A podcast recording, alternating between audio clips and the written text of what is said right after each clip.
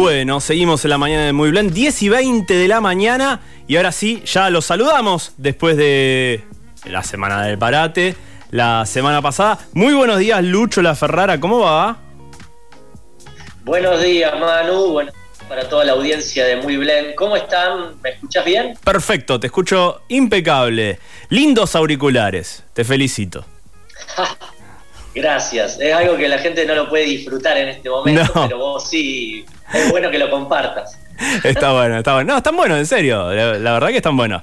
Pero no, no venimos a hablar hoy de tus auriculares, sino venimos con una nota que está súper buena. Un re laburo de producción, así que quiero que lo compartas con la gente que nos está escuchando. Bueno, bueno, antes que nada agradecerte a vos y a la radio, porque este tipo de temas, este tipo de, de conversaciones están muy buenas sacarlas a la mesa y poder charlar incluirlas en nuestra agenda diaria.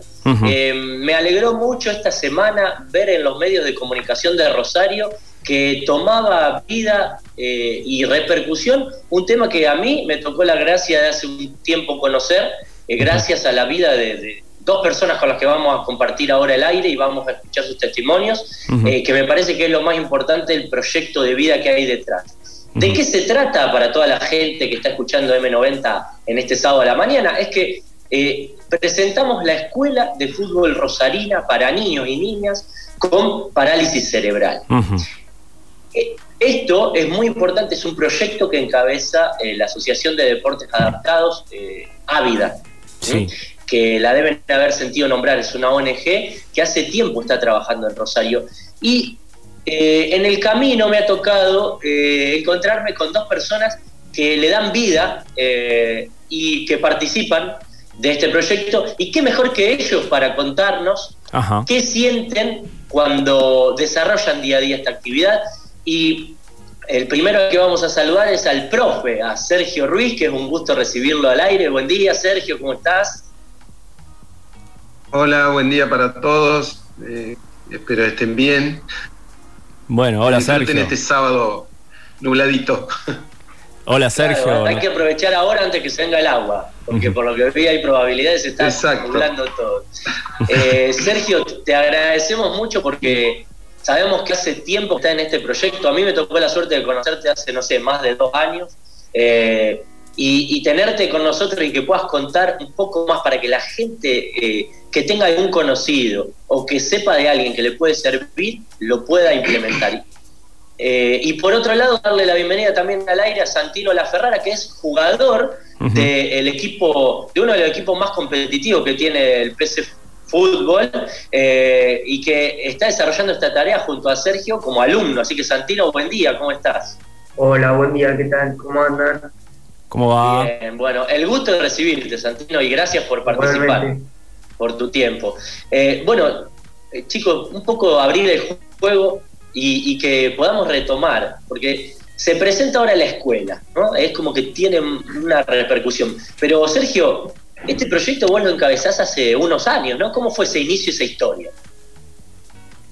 Bueno, la historia, la historia comienza dentro de mi cabeza hace como 15 años, 20 atrás, la cual se pudo concretar hace tres años aproximadamente. Eh, el, porqué de la escuela, ¿no? Eh, pasaba que nosotros, eh, yo desde el año 93 trabajo en fútbol de parálisis cerebral, estuve 10 años, no, miento, 17 años en el seleccionado argentino y nosotros la dificultad de no encontrar eh, deportistas que estén formados futbolísticamente, digamos, porque no había instituciones que, o clubes que formaran jugadores de fútbol. Igual que en, un club de, digamos, de, los que hay en la ciudad y en, el país, ¿no? River, Boca, eh, Newell, Central, eh, no tenemos formación. Entonces, bueno, la idea nuestra rondaba de formar una escuela, hacía muchos años, y bueno, la pudimos concretar ahora. Y bueno, acabamos arrancando. Eh, bien, la pandemia nos ha cortado un poco la, proyección que veníamos trayendo, bueno, y ahora hemos eh, retomado, retomado ese, ese, trabajo de ir eh, difundiendo y de ir contando un poco, mostrando un poco lo que hacemos, ¿no? Eh, y es fundamental que un niño, digamos, tenga desde, desde, pequeño el trabajo de lo que es la coordinación, lo que es el trabajo del juego con la pelota, de, digamos, todo lo que concierne al fútbol, ¿no? Así que bueno, acá estamos con este proyecto y vamos en camino. Eh, ¿Por qué para vos es importante que un niño, niña o joven con parálisis cerebral pueda, además de todos los profesionales que desde chico lo están acompañando, kinesiólogos, eh, traumatólogos, todo lo que, fonoaudiólogos y demás, ¿por qué es importante para vos que en esta temprana edad se pueda incluir el deporte como actividad o recreativa o competitiva? Eh, hace que el niño, digamos, disfrute del juego también, que es una, parte fundamental, ¿no? En, el tema más allá de la, los niños tienen rehabilitación, en el sentido de tienen kinesiólogo, psicólogo, fonoaudiólogo, terapeuta ocupacional y es una, digamos, es por ahí es muy, para el niño es muy, eh, muy pesado y tener un, un lugar donde poder recrearse y hacer otras cosas viene perfecto, incluso con el deporte, como digo yo siempre, no es por desmerecer a ninguno de los profesionales, no, en el deporte se logran movimientos y logran cosas que por ahí en la rehabilitación no la logran porque por ahí van a rehabilitación fastidiosos, no, ven al kinesiólogo y lloran, eh, lo veo yo a cotidiano, yo trabajo en Nilar, en el Instituto de Rehabilitación, y bueno, en el juego es como que se sueltan, aprenden otras cosas, incluso algunos grandes que, que uno por ahí, chicos que no, están, no tienen la suerte de estar en las ciudades, que tienen dificultades para algunas cosas y que no sabían que existían, entonces uno los ayuda con el tema, qué sé yo, del comer, de atarse los cordones, de, partes de la rehabilitación que no han tenido, y el deporte, digamos, es integral, es, algo que también está dentro de esa parte de la rehabilitación, ¿no? También les enseña a ellos a valerse por sí mismos, a, poder eh, eh, sentir que pueden hacer un montón de otras cosas. Totalmente. Qué importante esto que resaltás. Y Manu, eh, te cuento y les cuento a toda la gente que esto que Sergio adelantaba, a chicos que no están en las grandes ciudades les sirve un montón. Es el caso de quien tenemos también eh, al aire, que es Santino, que vive en un pueblo. Eh, y Santi, ¿cómo te enteraste vos o cómo tenés relación con, con Ávida y con el proyecto este de la escuela y desde qué edad más o menos, si tenés recuerdo? Bueno, yo encontré el contacto de Sergio por entre medio de un profesor de educación física de la escuela, Adrián Martínez, que mm, eh, tenía el contacto de Sergio, lo conoció en uno de los encuentros que se hace anualmente entre las escuelas y bueno, gracias a él pude, pude entrar en el equipo, gracias a ellos va y hoy en día estoy acá. Y creo que fue hace como cuatro años, por ahí, sí, cuando yo estaba en los primeros años de la secundaria, eh, que fue mi primera competencia de atletismo, lo, conocí ahí y bueno, eh, empezamos a hablar y a los dos o tres meses ya tuve una prueba con el equipo y desde ahí seguí entrenando. Qué, importante esto de, tomar siempre con, el juego, lo didáctico y también profesionalismo, esto que vos destacás, de hacer una prueba, de sentirte cómodo con los profes. Y eh, desde ahí hasta hoy, has participado en varios torneos, porque digo, en los juegos de Vita yo los pude ver por, por transmisión online, eh, había mucha gente conectada, llegaron a instancias finales eh, después también viajaron, corregime si no, a Jujuy, eh, tuvieron torneos en otras provincias, en San Luis, un mundialito. Contanos algo, alguna experiencia, anécdota del viaje, de tus compañeros, tu profe. bueno, nosotros tuvimos la suerte del último campeonato de FADEPAC que se hizo, que la Federación de, del Fútbol con Parálisis Cerebral, eh, salir campeones del torneo en Jujuy, y mal no recuerdo.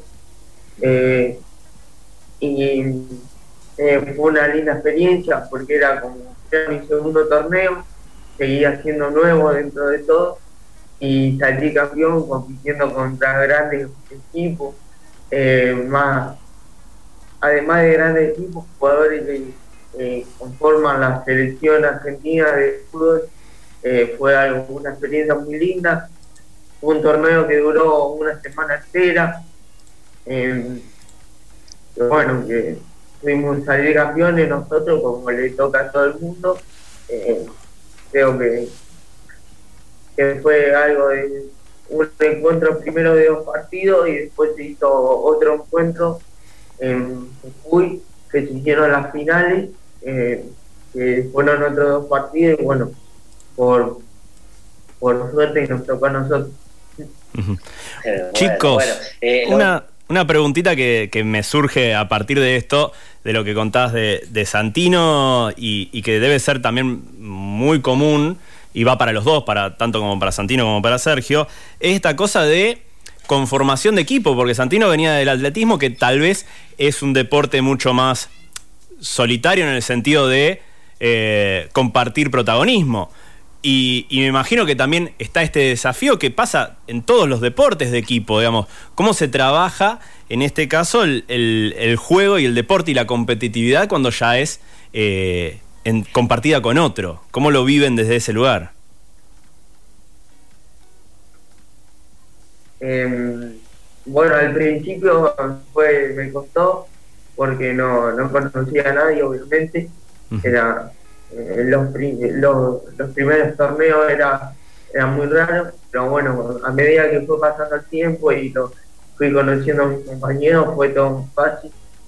Hoy en día en las prácticas conformamos un grupo re lindo eh, de algunos jugadores que bueno no, no están yendo a entrenar porque no están acá, pero bueno, de, con los chicos de, Rosario creamos un, grupo humano muy, lindo y, estamos a la espera de un, de un próximo torneo. Qué bueno. La eh, hablando un poco de la de, mi parte de cómo conformar un equipo, eh, la particularidad que tienen ellos que son muy solidarios con el compañero, no tanto, eh, tanto, perdón, dentro de la cancha como fuera de la cancha. Eh, son muy, muy, uno tiene esa facilidad, digamos. Lo hacen fácil ellos porque ponen todo, más allá de que no, por ahí no se conocen y eso, tienen tienen, eh, eh, tienen una capacidad de ser solidario con el otro y enseñarle al otro y apoyarlo al otro que por ahí en equipos de convencionales no, no, se lo logra, ¿no? Está bueno eso. Está así es fácil, digamos, para uno también eh, poder, poder trabajar y poder eh, participar en un torneo y saben que uno si saca uno es por también ellos juegan con una con distintas categorías porque la parálisis cerebral afecta de distintas maneras a ellos y, y hay categorías 1, 2 y 3 que se llama el categoría 3 es el que menos discapacidad tiene, después tenemos el 2 y después tenemos el 1, que es el que más discapacidad tiene. Bueno, entonces uno tiene que, es como un juego de ajedrez, ¿no? Tiene que ir poniendo, depende el grado de discapacidad y lo que permite el reglamento. Eh, dentro de la cancha también los jugadores. Entonces todo, todo un juego también ahí. Y sacarle a cada chico su potencial depende también el grado de discapacidad que tenga, ¿no? Claro, está bueno, está bueno conocerlo y, esto que mencionás que, digamos, eh, hay mucha más solidaridad. También supongo que te habrán tocado casos similares como el de Santino, que venían tal vez de otra eh, disciplina y, e integrarse en este sentido del juego en equipo, porque creo que, digamos, eh, uno, qué sé yo, ha jugado deportes individuales y deportes en equipo y, y le cuesta adaptarse eh, y creo que es inherente a cada uno, porque ya, digamos, más allá de la, solidaridad, etcétera, etcétera, etcétera, está el hecho de el protagonismo, porque ya estás acostumbrado a tener todo para, para vos, ¿no? Cuando haces un deporte individual. Y acá es como reconstruir sobre determinadas características, ¿no? Sí, yo creo que, digamos, a veces es, difícil, creo que para los más grandes. Santino tenía una edad en la cual estaba, creo, en una búsqueda, él también, de, su, de su deporte, ¿no? Eh, creo que él había probado de todo un poco. Jugar al fútbol juegan todos, sus amigos, lo que sea, o sea, se adaptan fácil. Nosotros tenemos en el país, tanto en, discapacidad como en convencionales, que, que todos los chicos juegan al fútbol son muy pocos los que no juegan al fútbol y, se adaptan a, digamos, a un equipo, saben lo que tienen que hacer dentro de todo porque vieron. bueno, entonces la facilidad está por ahí también y, y, la capacidad también la ponen ellos en el aprendizaje. Santino, eh, por su, por su, digamos, por su discapacidad, por su eh, su forma que tiene, era un chico que él trabajaba mucho, eh, se tropezaba con la pelota, por su atetosis, por lo que él tiene. Entonces, nosotros lo que trabajábamos puntualmente era más que nada en sacarle el potencial por el grado de discapacidad que él tiene. Entonces, su trabajo no es trasladar el balón porque le cuesta, entonces parar la pelota, mirar y hacer un pase, patea muy bien los tiros libres, o sea, le sacamos el jugo en lo que ellos pueden hacer. Entonces eso también es más fácil para ellos poder incorporarse a un equipo, ¿no? Está bueno. ¿Qué, qué, tarea, Manu, esta de escucharlo, ¿no? De, buscar lo bueno que hace cada uno y lo que más lo resalta, lo que lo identifica, que es, eh, todos somos únicos y repetibles, todos tenemos algo que, que nos destaca, digo, y me parece que en esta tarea, Sergio, le dedicas mucha vocación. A ver, vos podés ser un profesional y trabajar en donde trabajas todos los días, pero después también contraturno entrenás eh, a los chicos. Entonces es una vocación inherente a la persona, digamos, es también un diferencial que vos tenés y que me parece que eh, el día que lo pierdas, porque ya te cansaste, sí, bueno,